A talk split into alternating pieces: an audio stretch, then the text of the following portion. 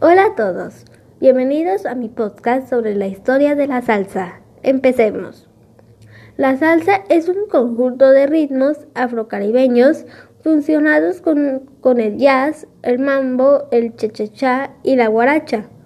Lo cierto es que sus orígenes siempre han sido muy debatidos aunque por regla general se cita que procede de una fusión que llevaron a cabo los provenientes de África en el Caribe, cuando oyeron la música europea y quisieron mezclarla con sus tambores.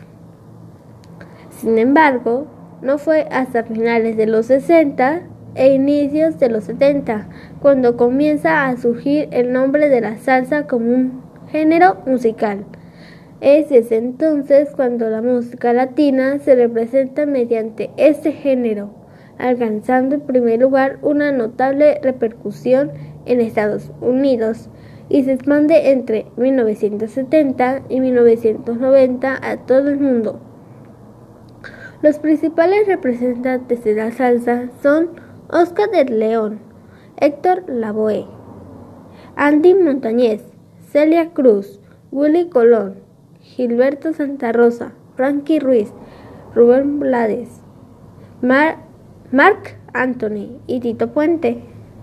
Las canciones más famosas, escuchadas y bailadas en todo el mundo son La vida es un carnaval de Celia Cruz, Simón el grabarón, el de Willy Colón, Llorarás de Oscar de León, Que alguien me diga de Gilberto Santa Rosa, El periódico de ayer de Héctor Lavoe, Desnúdate Mujer de Frankie Ruiz, Pedro Navajas de Rubén Blades, Oye cómo va de Tito Puente y Vivir mi vida de Marc Anthony.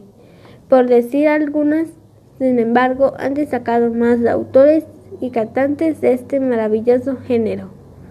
Este es un pedacito de la historia de la salsa. Si quieren saber más, les invito a buscar esas canciones en las principales plataformas de audio. Gracias y saludos. Hasta la próxima.